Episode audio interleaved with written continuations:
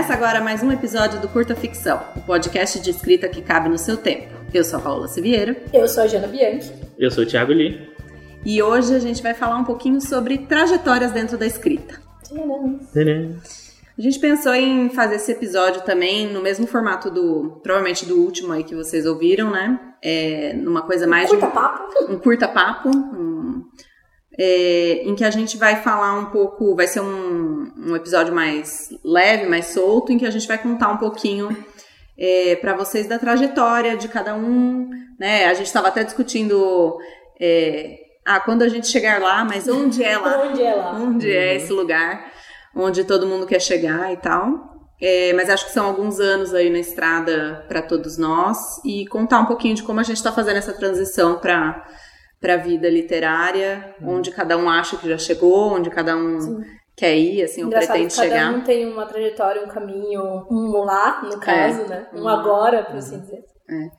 E então a gente pensou em ir dividindo as coisas como a Jana é bem mais pop. Não, Brincadeirinha, a Jana e o Lee. É. É, quem que quer começar é. contando um pouquinho aí da. Eu não quero, mas eu queria fazer um comentário antes, que eu acho que assim, eu acho que uma coisa muito importante de se entender isso de tipo, ah, eu quero, quero uhum. viver de escrita, ou enfim, quero escrever.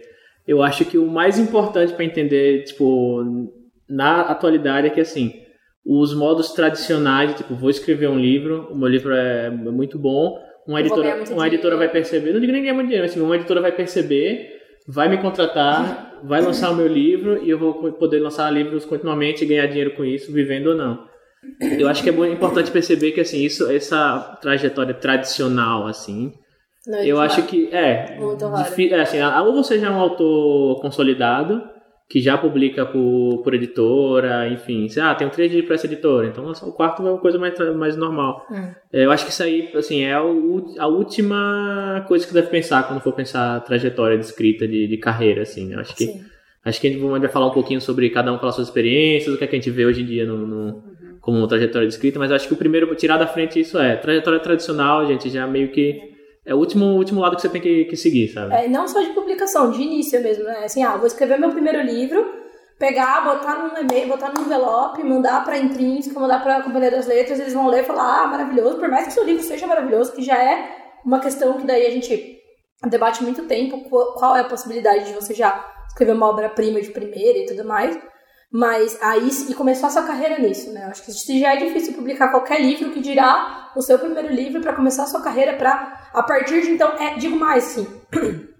quando, quando a gente se considera, quanto é mito a gente considerar que você escreveu um livro maravilhoso, Publicou para uma editora grande. Beleza, agora é. O que, que eu faço? Só eu uhum. continuar escrevendo que vai dar certo? Uhum. Entendeu? E a gente sabe que. É, acho que o que mais tem de exemplo, acho que tem, não sei se tem algum episódio curto, mas no 12 Trabalhos tem muito. Já vi algumas, alguns episódios com pessoas que lançaram um livro para editora, livros bons, e aí, sei lá, às vezes até vendeu bem, mas não, não foi um best-seller, a editora falou, não, beleza, senta lá, Cláudia. Uhum. E tipo, a pessoa ficar esperando, ficar a ver navio, sabe? Uhum.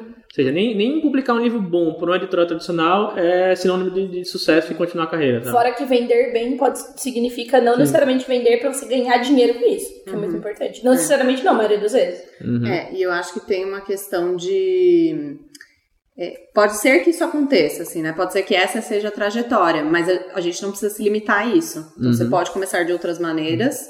Eu acho que hoje até existe uma expectativa das editores, das editoras que você comece de outras maneiras. Então, esses dias o. Ai, meu Deus, me foi, o Juan. Eu não sei se você fala João Julian. Uhum. Ele é assinou. Com, Julian, né?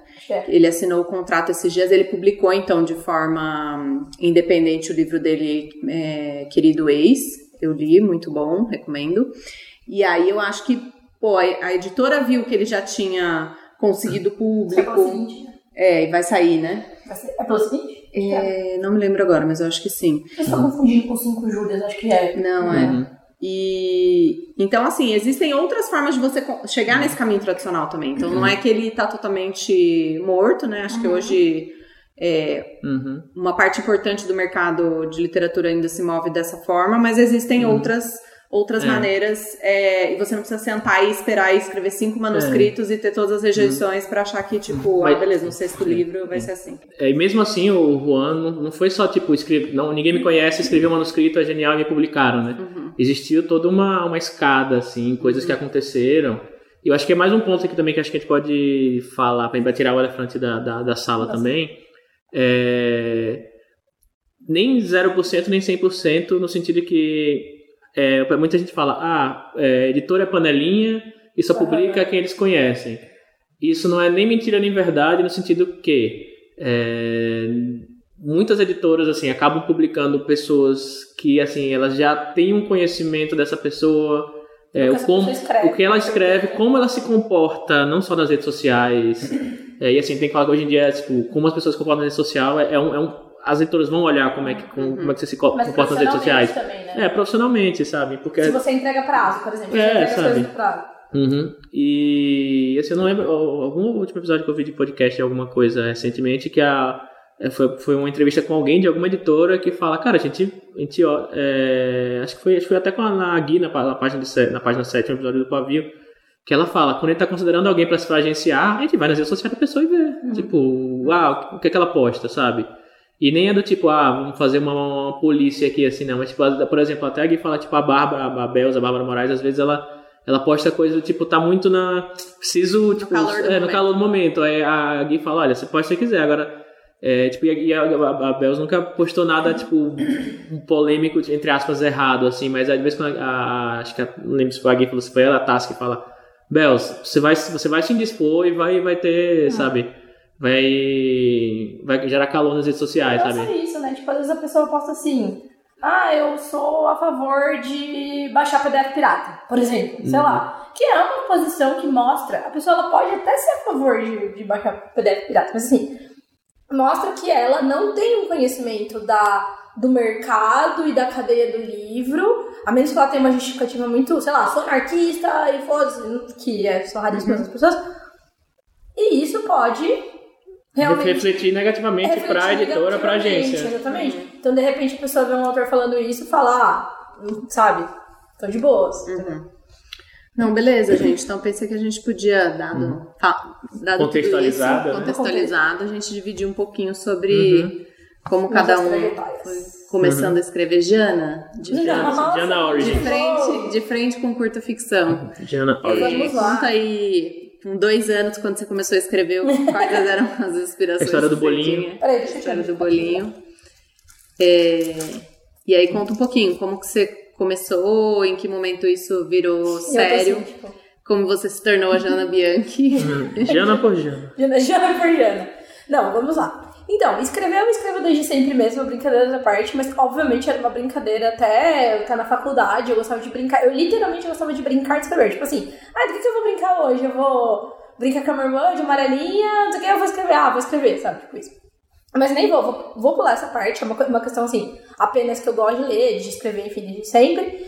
Quando eu tava na faculdade, eu resolvi, essa foi uma coisa, era uma coisa constante na minha vida desde então, né? Eu resolvi que eu ia saber mais, eu queria ler mais, aprender mais sobre isso, porque, como alguns de vocês sabem, a maioria das pessoas acho que sabem, eu me formei numa área que não tem nada a ver, me formei em engenharia, então a minha formação formal, ela não é, tinha nada a ver com literatura, então era uma coisa que eu conhecia puramente de escrita, muito menos, né? Puramente de estar ali convivendo com aquilo, então eu resolvi que aprender mais. Eu comecei a entrar em grupos, na, na época no Facebook, que era a rede social que eu mais usava, comecei a entrar em alguns grupos, entre eles o Clube de Autores de Fantasia, que eu acho que foi um grande marco ali de inicial da minha carreira.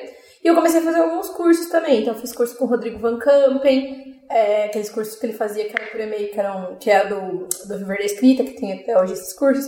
Fiz o curso do Barreto, comecei a fazer vários cursos, alguns cursos é, presenciais, alguns online, né, a maioria online. E aí no grupo eu comecei a conhecer muita gente. Então acho que o marco do grupo foi principalmente esse, conhecer pessoas, que tem o mesmo objetivo que eu. É, aí tem toda a história do Lobo de Rua, que acho que tem outros episódios contando... Foi o Lobo de Rua foi a primeira coisa que você publicou? Foi a primeira coisa que eu publiquei. É, foi a publicação na Amazon, a primeira publicação. Inclusive, acho que eu nem, antes eu nem sabia exatamente o que tinha, como fazia. Eu sabia que existiam essas plataformas de publicação, mas não uhum. conhecia muito.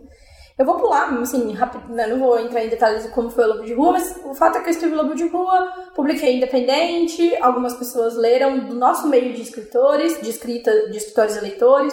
Então tinha aquelas comunidades, aqueles eventos que a gente fazia no Facebook, tinha muita gente lendo, pessoas.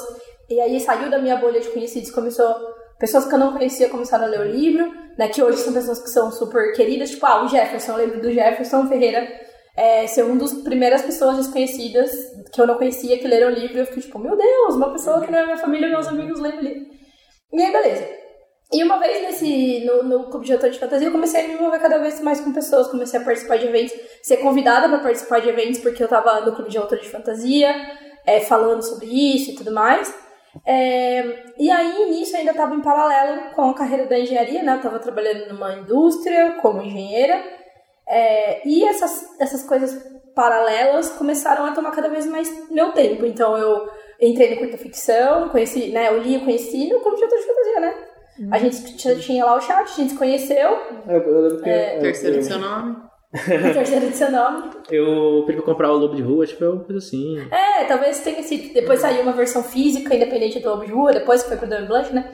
E aí eu conheci o Lee, aí ele começou a fazer o curto, ele teve a ideia de fazer o curto ficção, a gente começou a fazer, tal, tal, tal. É, e aí é meio que é uma bola de neve, né? Você conhece uma pessoa, você vai conhecendo as pessoas. E agora eu vou fazer um, um negócio meio entrevista, assim. É... Tinha outras pessoas também com você que ah. estavam no Clube de Fantasia, que publicavam, que publicavam contos, que estavam envolvidos, assim. O que é que você acha que é uma alguma coisa aí pode ser uma característica ou um acaso, alguma coisa que você acha que que talvez levou você para um caminho que você estava querendo ir, que tá lá, outras pessoas também não, sei lá, ficaram ficaram por ali. Não, tá. não que seja ruim, porque às vezes a pessoa, pessoa quer mesmo essa, essa ter um fóruzinho ali e tal, mas tipo, se tinha mais gente, sei lá, que pretendia escrever e tal. Você falou, opa, tô indo pra um caminho que é mais ou menos o que eu quero ir. Sim. Porque você acha que para você isso funcionou, que talvez não possa ter funcionado para outras pessoas? Eu acho que são duas coisas, assim. Uma das coisas, eu acho que foi a natureza do lobo de rua. E quando, por natureza, eu não vou falar de qualidade, não vou falar de nada disso, mas eu acho que a natureza, principalmente. Mas relação... é bom, tá, gente? mas a natureza, principalmente em relação ao tamanho do livro. Então, eu acho que eu acertei. Não foi uma coisa totalmente refletida, foi uma coisa que aconteceu de ser assim. Mas eu acho que eu acertei de, da minha primeira publicação ser uma, um, um, livro curto. Porque as pessoas, elas davam. Eu, assim, eu já ouvi várias pessoas falando assim: ah, eu comecei a ler seu livro só, só vou ler um pouquinho quando eu vi eu li 30%. Tipo, ah, ok, acho que ela gostou, eu continuo lendo, mas ao mesmo tempo 30% do livro curtinho é uma coisa rápida, é uma coisa que você lê numa noite. Né? Então eu acho que isso é bem legal. Então eu acho que isso eu acabei acertando. Assim, não mirei nisso, mas acertei. E eu acho que é, é uma recomendação que eu faço. Porque eu mesma raramente pego livros. Ah, o livro tem 500 páginas de um autor totalmente desconhecido, sabe? Não é porque eu não acredito no autor nem nada, mas é porque tem tanta coisa pra ler que eu uso outros parâmetros e isso acaba sendo um de desclassificação, né? Em geral. Você acha que, que o, livro, o livro físico ele teve algum, alguma influência? Eu acho que não muito, porque eu acho que eu já comecei a conhecer mais pessoas e a meio que é, ter boas oportunidades com o livro digital. Acho que foi legal, assim, uhum. pra poder dar pra algumas pessoas. Eu lembro até que eu dei pro Eric. E o Eric leu e colocou no Goodreads, foi um uhum. momento que eu falei, meu Deus, tipo, cheguei lá, tipo. Cheguei lá. cheguei lá. Não, mas eu me lembro, assim, de muitos eventos, tipo, com a Jana e ela, meu, com o livrinho na com mão. Com o livrinho, é, sim. Oi, você tem um minuto pra ouvir a palavra sim. de lobo de rua. É, assim, eu acho que, assim, faz, faz uma diferença sim, grande. Sim. Querendo ou não, até essa parte, assim, de você divulgar o seu trabalho uhum. e de você saber como fazer isso Acho que de uma forma humilde também, porque, tipo, né, é, tem, tem o jeito de veja aqui meu livro maravilhoso e tem o, olha, eu fiz um livro, queria te dar de presente, hum. um, um, dia se você puder ler e tal. e tal. É, acho que tem formas vou, vou, vou ser polêmico aqui, vamos lá. é, mas deixa eu só fazer uma observação antes. Eu acho que isso é super válido, mas eu só pra é, não colocar aqui que talvez você precisa ter o livro inteiro pronto, é, inteiro impresso. Porque eu acho que o que você fez com com o da Maga, que tinha o um livretinho, para quem não sabe dessa história, esse livretinho vai valer muitos milhões, daqui a pouco vai valer milhões. A Paula fez um primeiro capítulo num livretinho, era um livretinho bem fininho, sei lá, tinha o quê? 30 páginas, é, nem bem curtinho. É menos, é. Então, assim, é legal isso, de você ter uma uhum. coisa física, mas pode ser um marcador, de repente, com QR Code. Eu acho que é, uhum. só pra gente uhum. também, acho que não amarrar a versão física. Ter, é, uhum. Mas tem, é, tem várias vertentes, porque você, você quer angariar leitores, você quer chamar atenção de editoras, é, cada coisa é uma você coisa. Você quer conhecer pessoas, eu acho que pessoas... a principal, a principal coisa que o livro físico do Lobo fez pra mim foi me colocar dentro do meio, como conhecer pessoas, entendeu? Uhum. Tipo assim, ah, o Eric leu, beleza, mas muitas pessoas que eu dei do livro, pra muitas pessoas, a grande uhum. maioria, a pessoa nunca, uhum. ou se leu, também nunca falou. E beleza, mas eu acabei conhecendo essa pessoa. Em outra ocasião, a pessoa falou, ah, você é do Lobo de Rua, entendeu? Tipo um uhum. negócio assim. E aí você, vou, vou entrar em outra, outro ponto aqui. É, começando pela Paola. Ai, meu Deus. E pensando em. É, meu nome é Joãozinho, eu moro na Casa do Chapéu, muito longe. É, o como você acha que influenciou o fato de, de vocês morarem em São Paulo e região para essa situação? Eu, eu acho que assim, seria hipocrisia falar que não influencia. Uhum. uhum. Assim, claramente influencia. Eu acho que as pessoas não podem é, fazer com que esse fator, porque, obviamente, maior parte dos escritores vai estar fora do eixo Rio-São Paulo e, e não vai ter a possibilidade de vir para eventos. Então, assim, isso, isso atrapalha, mas não é totalmente uma barreira. Então, eu acho que boa parte das amizades que eu fiz, por exemplo, a própria Jana, é, foram, foram remotas, assim. Então, eu acho que existe a possibilidade de você conviver, tipo, hoje, muito mais, talvez no Twitter, mas é, na época eram muitos grupos de, de Facebook, a gente participava lá do, do chat uhum. dentro do Messenger interagia muito e tal, e oferecia para ser leitor beta de uma pessoa que você gostou e uhum. tal, da, da, da, escrita daquela pessoa. Então, acho que assim, claramente ajuda se você tiver a possibilidade de ir em eventos. Eu acho uhum. que é uhum. hipocrisia alguém falar que, não. que, não. porque o contato ali pessoal, né, vai criar uma, uma, um laço de uma maneira mais fácil, né? Você vai ter uhum. oportunidade, às vezes, de conversar meia hora com a pessoa que talvez ela, né, não, você não tenha possibilidade de fazer isso online mas eu acho que não é não é uma barreira para que você consiga conhecer pessoas. Porque é. hoje eu até penso assim, hoje a maior parte do tempo que eu converso com as pessoas é de maneira remota. E eu acho que a gente tem exemplos legais de pessoas que estão fora do é. São Paulo. A gente tem o Ian Fraser, que tem que tá fazendo um sucesso super legal, ele tem os financiamentos coletivos, mas ele tá em Salvador, apesar de ser uma grande capital. A gente tem, por exemplo, eu vou falar de uma amizade pessoal minha, que é, e é uma pessoa que trabalha com os projetos comigo, Fer Castro, uhum. que tá, né, tipo, no Recife, e ela tá. Claro, ela foi já na Odisseia. Mas assim, foi a primeira vez que eu vi a Fer, fazia mais de um ano que eu conhecia conversa todo dia, sabe? O André Caniato, até, até recentemente, ele tava numa cidadezinha do interior de São Paulo que ele precisava pegar avião para ir para São Paulo, entendeu? Então, agora ele tá em Campinas, mas a gente tinha, tinha muito contato, conversava desde antes. Então, assim, uhum. sim, com certeza influencia, mas eu acho que é uma questão, assim, meio que um plus. É, você consegue ter esse contato. E eu tô falando da Fer porque ela é minha amiga mais próxima, mas você pode.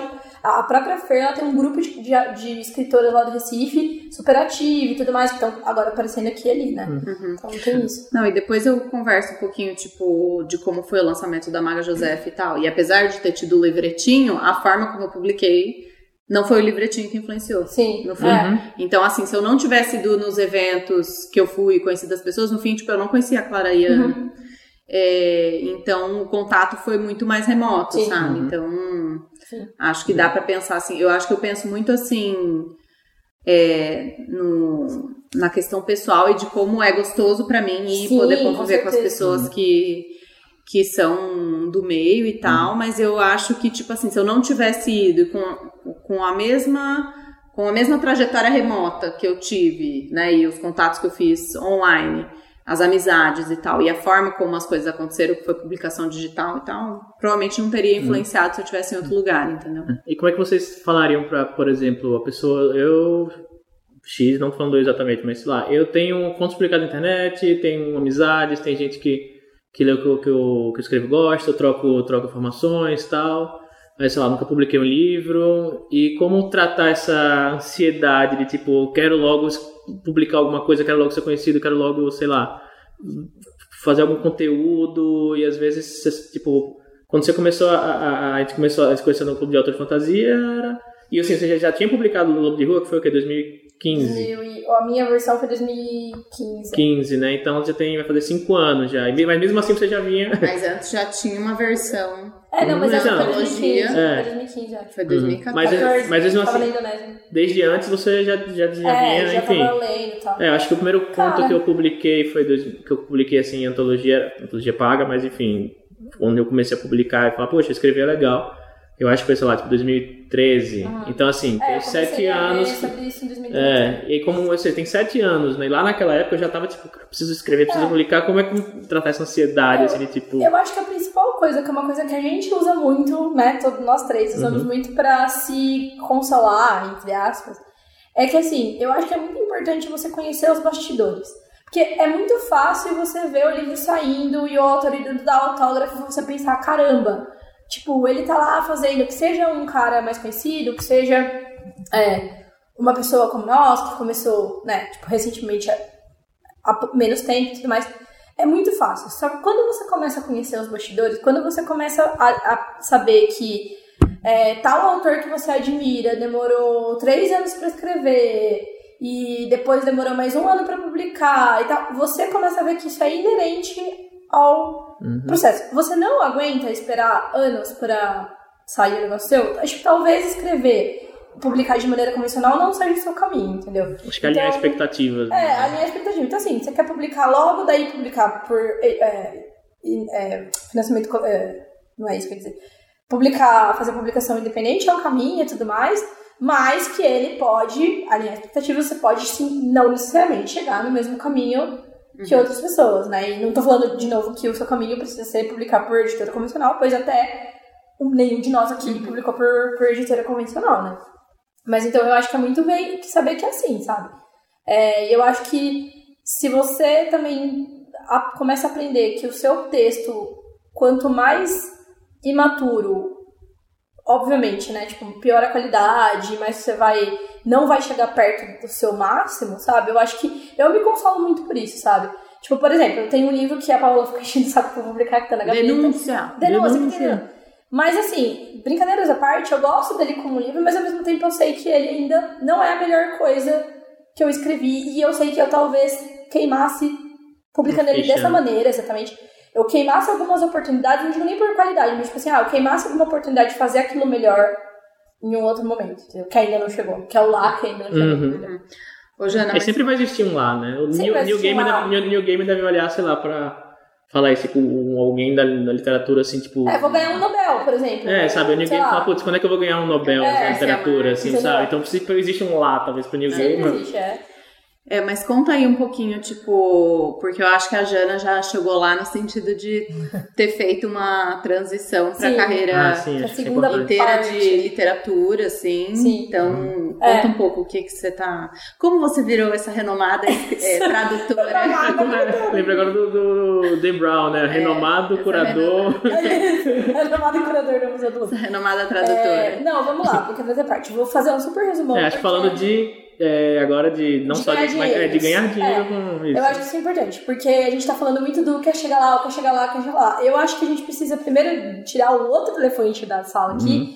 que no Brasil, nesse exato momento, para um público médio geral, chegar lá não significa viver de, de direitos autorais. É um país onde São o, sec- o muitos- ex-secretário da cultura. É, exato, entendeu? Fez, né, uns discursos não tanto quanto nazistas, mas enfim, né, coisas corriqueiras, como uma, uma quinta-feira qualquer no Brasil de 2020, mas enfim.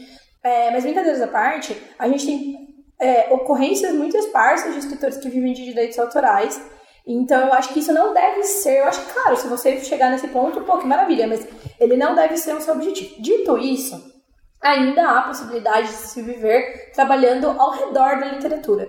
Que eu vou falar de um jeito muito particular e que eu já sei de pessoas que, que não são o caso, pessoa que não é o caso. Rodrigo Assis Mesquita, nosso amigo, é, a gente chegou a conversar com ele, ele já chegou a falar: eu gosto de trabalhar com direito, eu não quero trabalhar com literatura, eu quero escrever e trabalhar com direito. Assim como o Ted Chiang já falou em algumas poucas entrevistas que ele deu, que ele gosta do, do, do day job dele e ele só escreve de diversão. Enfim, eu tinha o objetivo de trabalhar ao redor da literatura, é uma coisa que me deixa muito feliz e que, embora eu não tenha traçado a minha carreira, a primeira carreira, né, que foi engenharia, para isso, Quando eu percebi a possibilidade, eu falei, ok, é isso que eu quero. E aí eu comecei a trabalhar para fazer uma transição. E uma das inúmeras possibilidades que eu percebi que poderiam, né? Que, possibilidades que poderiam. Uma das inúmeras possibilidades que eu percebi que existiam era trabalhar como tra com tradução. Que, e eu percebi isso porque outros escritores hoje vivem de traduzir. O Eric é tradutor, a Isa Próspero é tradutor, é, a Luísa Geisler trabalha com tradução, né, para falar de, uhum. fora do nosso, do nosso nicho. O Samir Machado de Machado trabalha com tradução. Então a gente pode ir, né, para vários lados. E aí o que eu comecei a fazer, e isso é o que eu falo para toda vez que alguém vem me perguntar: ah, como, o que, que aconteceu? Como você começou tal? Eu falo de duas coisas principais. Uma delas foi fazer cursos. Formação. Né? Formação. E não só por currículo, tipo, chegar e falar assim, ó, oh, eu sou formada nesse curso aqui, por isso você pode me dar um teste de tradução. Mas porque a tradução ela ainda é vista como uma coisa que é simplesmente você pegar um texto e inverter. E eu que me julgava uma pessoa que, que conhecia bastante literatura e tudo mais, eu descobri muita coisa que eu não sabia. Então, assim, tipo, muito humildemente eu falo que eu achava que era. Não digo mais fácil ou mais difícil, mas eu achava que era uma questão mais simples e eu percebi que tem muitos aspectos que podem ser aprendidos formalmente, que eu achava que não, que eu achava que você aprendia na prática, e não, existe uma série de coisas para serem observadas. É, então, formação, primeira coisa, e aí a gente tem cursos livres, cursos online, cursos presenciais, por exemplo, e eu tô fazendo ainda curso. Daqui duas semanas eu vou fazer um curso de legendagem presencial aqui em Campinas e tal. É, e outra coisa é contatos. E aí é contatos é, que vai um pouco voltar, por isso não vou entrar na questão de como a gente consegue os contatos, que eu já falei, né? Entra em grupo, começa evento, conhecer nos grupos do Telegram e tudo mais. Porque é, para você entrar nas editoras, você vai pedir teste de tradução, né? Então você vai mandar uma, uma mensagem falando: Ah, tudo bom, sou tradutor. Você não quer me dar um teste de tradução para ver se eu posso entrar no seu banco de tradutores? E isso é um pouco facilitado quando, em vez de mandar para o contato arroba editorax.com, você manda para fulaninho, arroba editorax.com, né? Uhum. Então eu acho que observando essas duas coisas, e assim, não é tipo, ah, você precisa ser um insider da editora. A maioria das pessoas que eu pedi testes hoje são pessoas que eu não conhecia, são pessoas que assim, nossa, eu conheço o fulano que trabalha na editora X no marketing, eu via, falava pro fulano, olha, eu tô começando a traduzir, você não pode passar o contato da pessoa que faz os Uhum. Estágio de tradução. É, pra não dizer que é assim, ah, se você é. mandou no contato, então você não, não tem chance é. nenhuma ou se você não conhece ninguém de editora. É muito mais buscar, né? Sim, é, sim. Onde estão essas pessoas, porque não é que é uma pessoas que estão ali com uma barreira, uma blindagem, Sim. que só entra a galerinha VIP. Sim. E assim, digo mais, eu já mandei para umas editoras é, grandes, que eu não conhecia também, que eu não conhecia editora, que eu consegui esse contato uhum. por lá, outra pessoa. E eu acabei não recebendo o teste, mas a pessoa me respondeu. Tipo, ah, vou ver quando a gente abrir, uhum. quando a gente abrir pra próxima. Então, assim, é uma coisa que você consegue uhum. alcançar, né? Então, foi esse caminho. Uhum. E aí acontece que depois que você entra no meio, uhum. Você meio que entra de novo. É a mesma coisa que aconteceu com a escrita em si. É uma bola de neve, sabe? Então, ah, eu fiz um trabalho. Aí a mesma editora gostou do meu trabalho e me chamou para um outro trabalho. Aí, esse meu primeiro livro saiu e outra pessoa viu e achou que eu consegui um, um job uhum. de tradução porque a revisora da minha tradução é editora também. Ela, ela me falou isso, ela me mandou um e-mail falando: Oi, tudo bom? Olha, eu vi, eu revisei a sua, a sua tradução X, eu queria saber se você tá afim de pegar o livro X. Foi assim que eu consegui. Uhum. Então, isso também é, um, uhum. é uma bola de neve. É. Eu tenho outra, outra coisa pra, compartilhar sobre aí, acho que outra visão, mas uhum. nem outra, porque eu não traduzo, enfim, não sei traduzir, mas especificamente para leitura crítica né? Hoje em dia eu tenho um fluxo de, de, de autores que me procuram tal para fazer leitura crítica, então sempre, sempre tem pelo menos um, um, uma leiturazinha assim. Não, não vivo disso, nem de longe. É assim, é um dinheiro que ajuda, sabe, a pagar as contas, ah, pagar as contas complementar, enfim. É, e é algo que eu gosto bastante e me aproxima da literatura, né? E como eu consegui essa, esse fluxo de clientes, até um pouco. Eu mesmo fiquei muito, muito chocado que assim, no, hoje em dia eu quase, quase eu sempre esqueço de fazer o jabazinho aqui, ah, faço leitura crítica e tal. Mas eu fazia no, no, nos cursos anteriores, mas não foi por, por causa disso que começou a aparecer, e também não foi indicação. E eu comecei a perceber que o, uma coisa que aconteceu foi, eu tenho um sitezinho lá, pessoal, de autor, thiagoli.com.br, que é uma coisa muito importante. Que é uma coisa importante, você ah, tem um. É muito importante. É, tem um. Tem um. Tem um. É, tem um. Mas é que ainda você tem um Twitter que é bem ativo, então uhum. acho que dá uma Tem um hub para a pessoa saber como te contactar, enfim, os detalhes e é. tal. E lá eu publicava alguns artigos. Eu tenho um artigo que eu, eu, eu peguei um. Eu fiz um apanhado de. Tem um, um escritor gringo chamado Dan Wells, que ele também está no Writing Excuses. Uhum. E ele falava, ele não sei se ele, se não ele desenvolveu, enfim, a partir de coisas que ele sabia, né, um, um tipo de estrutura que é o é, estudo de cinco pontos. E aí eu, eu, ah, não, é, eu não traduzi um, um artigo dele, eu peguei palestras deles, fiz anotações, peguei é, pensei em exemplos, fiz várias coisas e falei, olha, é, fiz um artigo explicando um pouco como é, como é o artigo, o método de cinco pontos do Dan Wells. E fiz um artigo com vários exemplos, falei tipo, ah, como, como isso assim, como isso se encaixa em Harry Potter, em Senhor dos Anéis, Game of Thrones e outros livros. Fiz, fiz um, um, um pingback pro meu próprio livro, né? E falei, isso daí não é uma regra, não é que tipo, vou pegar os cinco pontos e fazer. Você pode analisar obras a partir disso, você vê que tem tem sinergia, tem pontos em comum, tal, né? Não cagando regra, falar, pega isso aqui, joga e faz no seu livro, sabe? É tipo mostrando como narrativas é, naturalmente acabam se encaixando nesses grandes tópicos, essas estruturas, tal. E foi muito compartilhado, assim, tipo milhares de acessos, tal. E tipo, e tinha um linkzinho lá pro meu próprio site, tipo, ah, faço leitura crítica tal. E eu comecei a fazer outros. Pior que eu, eu sempre pensei em voltar. Tem uns três anos assim que eu não posto artigo lá. Eu fiz um sobre escrita em steampunk, um sobre dicas de. inclusive de tipo de gramática, assim e tal. E durante um bom tempo teve um bom fluxo de. De. de, de, Acesso. de acessos tal. Então. É, e aí eu comecei a perceber, comecei a receber e-mails de gente que eu até hoje não sei como chegaram, assim, não sei quem são, mas que eu perguntava, ah, como é que você chegou? Eu falava, ah, eu vi no seu site, eu vi uhum. no seu site, eu não sabia, vi no seu site. E aí, às vezes, uma dessas, tipo, uma pessoa vai indicar outra, que aí vem outra, vem pelo. Enfim, era um, um, hub que acabou fazendo um negócio bem maior. E sempre que eu vou, tipo, olhar lá no site, tem nos artigos que eu escrevi, assim, tem muita, muito tráfego, e tem muito tráfego no, na página de leitura crítica lá tal, enfim.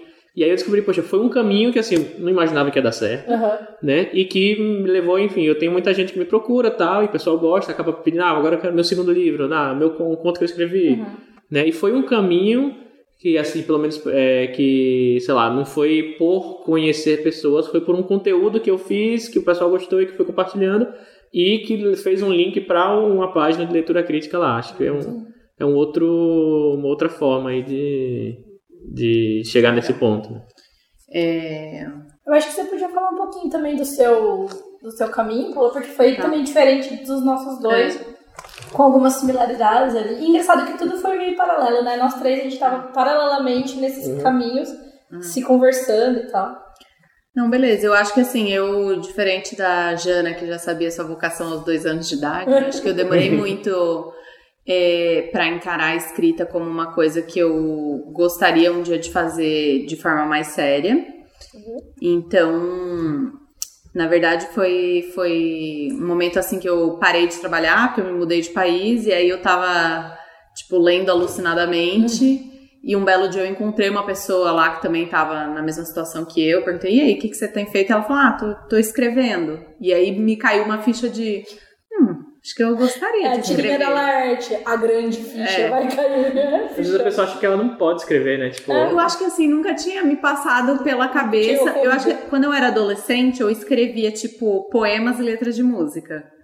Não tenho mais nenhum guardado. Ah, Esses dias eu achei algumas coisas. E depois eu achei as minhas redações. Eu gostava muito de aula uhum. de redação e tal. E eu vi as minhas redações, tipo assim, achei uma na casa da minha mãe esses dias que tinha lá um cachorro tubarão. Uhum. Sabe? Umas coisas assim. Então. Já é uma pessoa doida. Eu, você já, já eu lembro que eu fiz, uma, eu fiz uma redação uma vez, que na quarta série, em que era tipo tema livre, ficção. E a minha, eu lembro que eu tinha acabado de assistir o filme do Máscara, sabe? E a é. minha era tipo, Máscara vai à lua, sabe? É. fanfic, é. fanfic do Máscara. Enfim, então, tipo, demorou muito, assim, para cair a minha ficha para eu começar a olhar isso de forma mais séria. E aí eu também, como boa engenheira, quando eu decidi começar a escrever, eu falei, ah, beleza, né? Qual é a fórmula? Uhum. E aí o primeiro livro que eu comprei foi A Engenharia da História. Porque eu queria saber, ah, quais são os elementos de uma história? Como começo? E pra onde eu vou? Como, como se fosse uma, uma ciência, né? E, e, eu acho que como todo bom autor iniciante sem noção, assim, eu já tava, tipo, escrevendo meu livro, escolhendo quem eram os personagens, os, os atores que fariam. Uhum. Os atores que fariam meus personagens no cinema e tal. É, e aí eu comecei muito voltada, na, na, época era o concurso da Bang. E eu uhum. falei, beleza, tenho Verdade. quatro meses, tempo suficiente para escrever um livro, né? E então, pronto pra mandar pra um concurso. É, você não sabe, você vai lá e, tipo, faz, né? E aí eu lembro que foi esse primeiro manuscrito. Eu primeiro comecei a estar, é, escrever uma história que o meu marido estava lendo e ele falou, nossa, tá muito chata. aí depois eu mudei para esse primeiro que foi é o. História. Eu acho que não, mas depois conversamos sobre isso. mas o. Mas aí eu terminei essa primeira história, mandei pra Bang, injustamente não fui escolhido. Aquele livro que eu tinha, o meu primeiro livro que eu tinha escrito em quatro meses, injustamente não foi escolhido. E foi inclusive esse que eu mandei para Ana Cristina de uhum. leitura crítica, que a gente estava uhum. falando no, outro episódio. É, foi nesse momento que eu conheci a Jana também. Uhum. Então eu já tinha lido Lobo de Rua, falei, hum, gostei da escrita dessa pessoa que parece saber o que está fazendo. Podemos ser amigas. Vou perguntar se ela quer ser minha amiga e a gente revisar na época, eu nem sabia que se chamava leitor, beta. Tipo, ah, vamos fazer um acordo, eu leio suas coisas, você lê as minhas. É, e eu lembro que assim, eu trabalhei muito tempo assim nesse manuscrito, reescrevi mil vezes. É, acho que até por uma necessidade de achar assim, ah, eu dediquei tanto tempo, não é possível que eu não vou fazer um negócio... nada com isso, mas enfim, virou nada. Não fiz. Não fiz. Spoiler, não fiz. Spoiler, não fiz. É, e no mesma época lá no Clube de Autores de Fantasia surgiu a ideia da Maga Josefa, eu escrevi um primeiro conto. Esse primeiro conto, então assim, eu já conhecia a Ana Cristina Rodrigues da leitura crítica que eu tinha feito com ela, então tinha tipo uma entrada mínima. E aí, nessa época, eu. A gente foi num primeiro evento lá, que foi o evento do Manifesto Irradiativo. Uhum, verdade, verdade. Uhum. E aí foi nesse evento, como a Ana Cristina era uma das organizadoras, eu perguntei para ela, falei, olha, eu escrevi um conto, tem problema se eu imprimir um, esse continho e tal e entregar lá? Não, Durante beleza, pode fazer isso.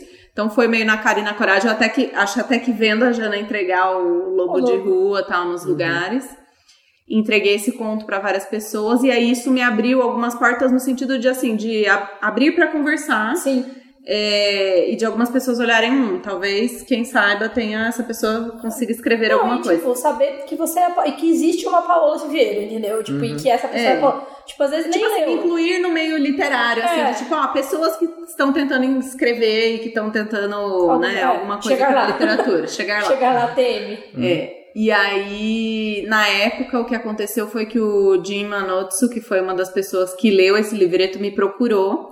E aí eu lembro até hoje que assim, eu fui chorar no banheiro da firma, que ele falou uhum. que gostou do. Uhum. que adorou, não sei o que lá. Se eu não tinha outra coisa, tipo um, um romance escrito sobre aquele conto. Spoiler, não tinha. Não tinha. Uhum.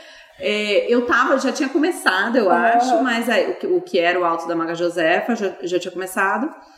E eu falei, ó, não tenho, mas vou ter, porque né, ele falou não, que me manda. Não tem, mas Não tem, mas terei. É, que ele falou, ah, quando você tiver me manda e tal, que né, de repente eu indico para algumas uhum. pessoas. E aí acho que era uhum. esse tipo de motivação que eu tava precisando. Sentei, sentei, né, fui, escrevi a história toda, mandei pro Jim. Eu sei que ele mandou para algumas editoras, ou uma uhum. editora, não deu em nada, né? Então foi uhum. aquele tempo de esperar, que é o que a Jana falou. Ah, eu, eu queria, né, uma editora grande. Acho que é tudo. Acho que quando você começa e você não sabe dos caminhos alternativos, você uhum. enxerga os, o caminho dos grandes autores. Sim, assim, o que você então, conhece. É. Então eu queria muito e tal, tentei várias editoras, aí teve um segundo passo meio maluco também, que foi eu procurar o Daniel Lameira no, no no Messenger falar: Oi, tudo bem? Eu sou escritora, eu vou. Já fui num evento que você estava palestrando, gostei muito de tudo que você falou e tal. Vou na feirinha da Aleph, posso mandar, posso levar meu manuscrito para você? Daí eu fui imprimir o meu manuscrito do alto, do que era o, o alto da Maga Joseph, que na, na época se chamava o Caçador a Mulher Maga. Hum. E aí levei para ele, achando que, tipo, X, que ele não ia nem ler. nem ler, e depois ele me falou que ele leu, que ele gostou, que ele achava que não tinha a ver com com o que a Aleph publicava e tal, mas que ele poderia tentar me ajudar também.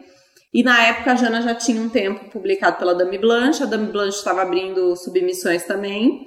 É, e aí o que, o que eu peguei, eu falei pro Lameira, ah, você escreveria uma recomendação? Então, ah, escreveria. Então, é, com aquilo em mãos lá, é, uma, uma uhum. entrada da Jana também e tal. Conversei com a Clara, né? Acho que era o momento de submeter e eu falei, beleza, vi que não é. Uhum. Não tem uma entrada para uma editora grande tradicional, mas tem essa editora que está se propondo a fazer uhum. coisas diferentes que uhum.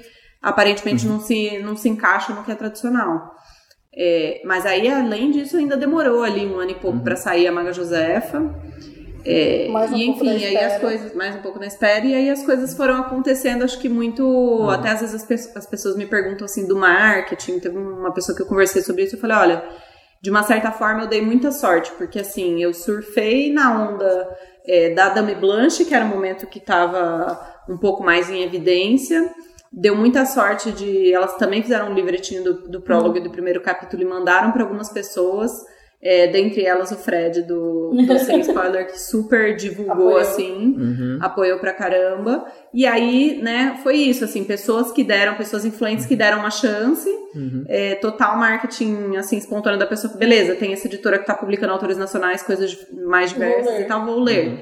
E, e aí foi assim que as pessoas realmente me ajudaram a, a ir uhum. angariando mais leitores. Mas é isso, eu acho que às vezes as pessoas olham e falam assim, nossa centenas de milhares de exemplares. Não, gente, tipo, uhum. sabe? Não, é uma coisa que não dá é. pra pagar conta nenhuma, assim, ainda. É. é. super incipiente, mas é. Parece super... lá um rodízio de sushi, um negócio assim. rodízio de sushi é. e tal. É, então, assim, eu não sei se as pessoas têm noção disso, que eu acho que é legal dividir também. Ah, quanto que o autor, para um autor que está começando, quanto que o autor ganha, né? Uhum. Então, no geral, para livros físicos, ele é, talvez chegue perto de 10%, uhum. 8%, dependendo da editora, dependendo uhum. do contrato, do preço de capa. Então, se o seu livro custa 30 reais, vai ganhar 3 reais. Uhum. No caso de você vai publicar mais do que 1.500, 3.000, se você... Se for uma tiragem ótima, 3 mil exemplares, é. né? para um autor iniciante. É, então. É, para um autor iniciante, uma editora maior, assim. É. Sim, tá. É, e na edição digital, é 25%. Você pensa que a boa, maior parte do Maga Josefa foi vendida aí nas promoções por 3 reais. Né? Uhum. Então, então, faça seus cálculos. Faça seus uhum. cálculos aí quanto dá. Uhum. 30 centavos, 40 centavos, é. Então, não é algo que, diferente da Jana, que eu acho que está é, tentando fazer um, um uma trajetória em que ela consiga viver da escrita, a minha tá muito... No caso da tradução uhum. e não de, dos direitos uhum. autorais, é, como a gente falou. No meu caso, tá uhum. muito longe, assim, então tem o uhum. meu, meu uhum. trabalho do dia a dia ali também até seis da tarde, todo dia. Uhum. E é isso. E, bom, acho que para finalizar o episódio aqui, eu só queria então fazer um resumão aqui do que, assim, no resumo é, não existe um, um, um caminho único, não existe uma fórmula para para dar certo, assim, né? Principalmente hoje em dia, foi o que a gente começou a falar que, assim, o, o caminho tradicional já quase não existe uhum. para, enfim, para ficção especulativa no geral. Claro que, assim, sei lá, se você é um escritor, é, sei lá, auto, autoajuda ou algum tema muito específico ou alguma é, sei lá, enfim, não sei porque eu não faço parte desses, desses mercados, mas... Ou assim, pode ser um, um, caminho que você vai encontrar lá no final, Isso. depois que você já tiver feito. É, é o caminho seja diferente, mas assim, para quem para quem quer escrever ficção né, é, especulativa, enfim, no, no mercado brasileiro do século XXI aqui no momento, essa é a, a, realidade, né? E é inclusive assim, é você achar seu próprio caminho, é você procurar, você conversar com outras pessoas, você tentar coisas, falhar, tentar de novo. Por exemplo, o Homem Vazio publica através de um edital. Uhum. E assim, não tem nada a ver com nada que a gente falou aqui, sabe? É um outro caminho completamente diferente é, com outras, outros pré-requisitos, outras coisas que, enfim, eu quando eu consegui achar esse edital, assim, me, um amigo meu me passou o link, assim, eu falei, poxa, eu me inscrevi, passei, e aí a prefeitura, tipo, falou, ah, toma aqui a grana pra você publicar o livro, e só que assim, também a, a prefeitura falou, a grana tá aqui, você se vira, sabe? Então, assim, se eu não, se eu não tivesse conhecimento nenhum do, Nossa, do mercado, eu tinha, tipo, talvez eu tivesse, sei lá, não tivesse contratado um preparador, um leitor crítico. Dar, é, o dinheiro não, não ia dar. Talvez eu, tipo, tivesse feito uma, diagrama, uma diagramação toda porca, enfim. Como eu tinha um conhecimento, né, de, de, de mercado editorial, aí eu falei, não, vou fazer um negócio seguindo os passos que devem ser seguidos, né? Tinha um, um negócio, um limite de tempo até meio a, a, é, menor, mas enfim, deu para fazer uma coisa que eu sabia que no final era um, um produto que eu tava, do qual eu tava orgulhoso, né?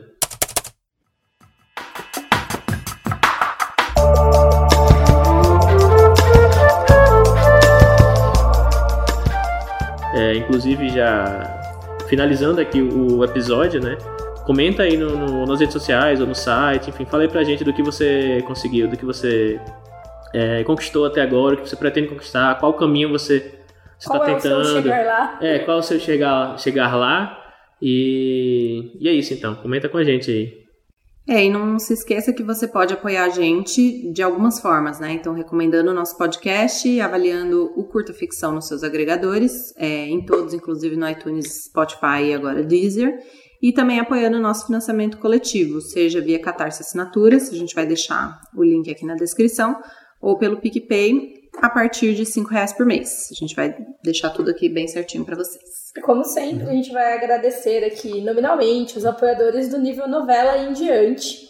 Então é a Jota Oliveira, Alessandra Silva Rocha, Amanda Martins, Ana Lúcia Merege, Ariel Aires, Beatriz dos Santos, Brena Gentil Rezende, Bruno Miller, Caio Henrique Amaro, Carol Vidal, Caroline Freire Neves, Caroline Fronza, Conte Histórias, Daniel Renatini, Danilo Henrique, Diana Passi, Diego Tonin, Diego, Diogo Toledo, Ednei Pim, Érica Jurde, Fabiana Ferraz Nogueira, Fernanda Castro, Gabriel Mar, Ian Fraser Lima, Israel Pinho, Jefferson Ferreira, Jonathan Marques, Jonas Furtado Dias, Karen Alvarez, Kátia Chitini, Kianjali, Leonardo Alvarez Franco, Lucas Fogás, Luigi J. Lune Walker, Marcel Breton, Marcos Sanches, Mário Castro, Maiara Barros, Pacha Urbano, Paulo Vinícius dos Santos, Petrônio de Tílio Neto, Plutão Livros, Rafael Dabruzo, Rafael Dourado, Rafael Labate, Raiden de Oliveira Fernandes, Renan Bernardo, Renan Santos, Renan Gomes Barcelos, Rubem Maier, Samuel Muca, Santiago Santos, Simone Paulino, Stephanie Santana, Thaís Messora, Thales Freitas, Thiago Ambrosio e Tom Borges. Oi, gente, tudo bem? Aqui é o Li. Eu espero que esteja todo mundo seguro e bem nesses tempos difíceis e desejo o melhor para todos e para suas famílias. E eu vim aqui porque a gente tem uma novidade aí para quem é apoiador, mas também para quem não é apoiador. Que vocês lembram no episódio 85 que a gente fez uma parceria com a Bibliomundi, que é uma distribuidora de e-books? Bom, a gente falou lá sobre como publicar um livro digital nos dias de hoje, a importância do livro digital na estratégia do autor e um passo a passo né, para fazer um livro acontecer e encontrar leitores. Agora a plataforma de autopublicação e distribuição de books, né, que é a Bibliomundi, quer fazer a sua parte para dar um gás extras né, aos autores que apoiarem o, o nosso canal. É, todos os apoiadores do Curta Ficção, e isso inclui os que começarem a apoiar a partir de hoje, né, não precisa ser um apoiador prévio, né, que publicarem seu e-book com a Bibliomundi até 5 de maio de 2020, então se estiver ouvindo isso antes de 5 de maio, está valendo, né, vão ganhar uma mentoria personalizada para o planejamento de divulgação e marketing dos seus livros. Né? Então, resumindo, se você não é, é apoiador, você pode apoiar a partir de R$ reais. Né? Você pode ir lá agora no catarse.me barra curta ficção ou no PicPay e apoiar a gente. E, tá, você, e você tá dentro dessa promoção, né? que é publicar um e-book, pode ser um conto, pode ser o que é que seja, o tamanho não importa. Né? Lá na Bibliomundi até 5 de maio e ganhar uma, uma mentoria personalizada. Né? Para marcar essa mentoria online, né, os autores têm que criar e publicar o livro e entrar em contato com marketing@bibliomundi.com.br, né, e falar que você é apoiador do Curta Ficção, etc e tal, né, avisa a gente também, ou a mim ou a Jana, pelas redes sociais, é, enfim, fala com a gente que você está eh, entrando nessa promoção, né, a plataforma é gratuita, né, funciona no modelo Revenue Share, né, para qualquer dúvida, acesse um FAQ que a gente vai colocar aqui no link do episódio, né, para você ver como publicar seu livro, né? Eles montaram até uma playlist com tutoriais de todas as etapas também, a gente vai botar o link aqui. Então é isso, aproveite essa promoção aí e boa sorte a todo mundo. E esse foi mais um episódio do Curta Ficção, o podcast de escrita que cabe no seu tempo. Eu sou o Thiago Lee. Eu sou a Gina Bianchi. Eu sou a Paula Siviero. E até o próximo episódio. Tchau. Falou. Falou.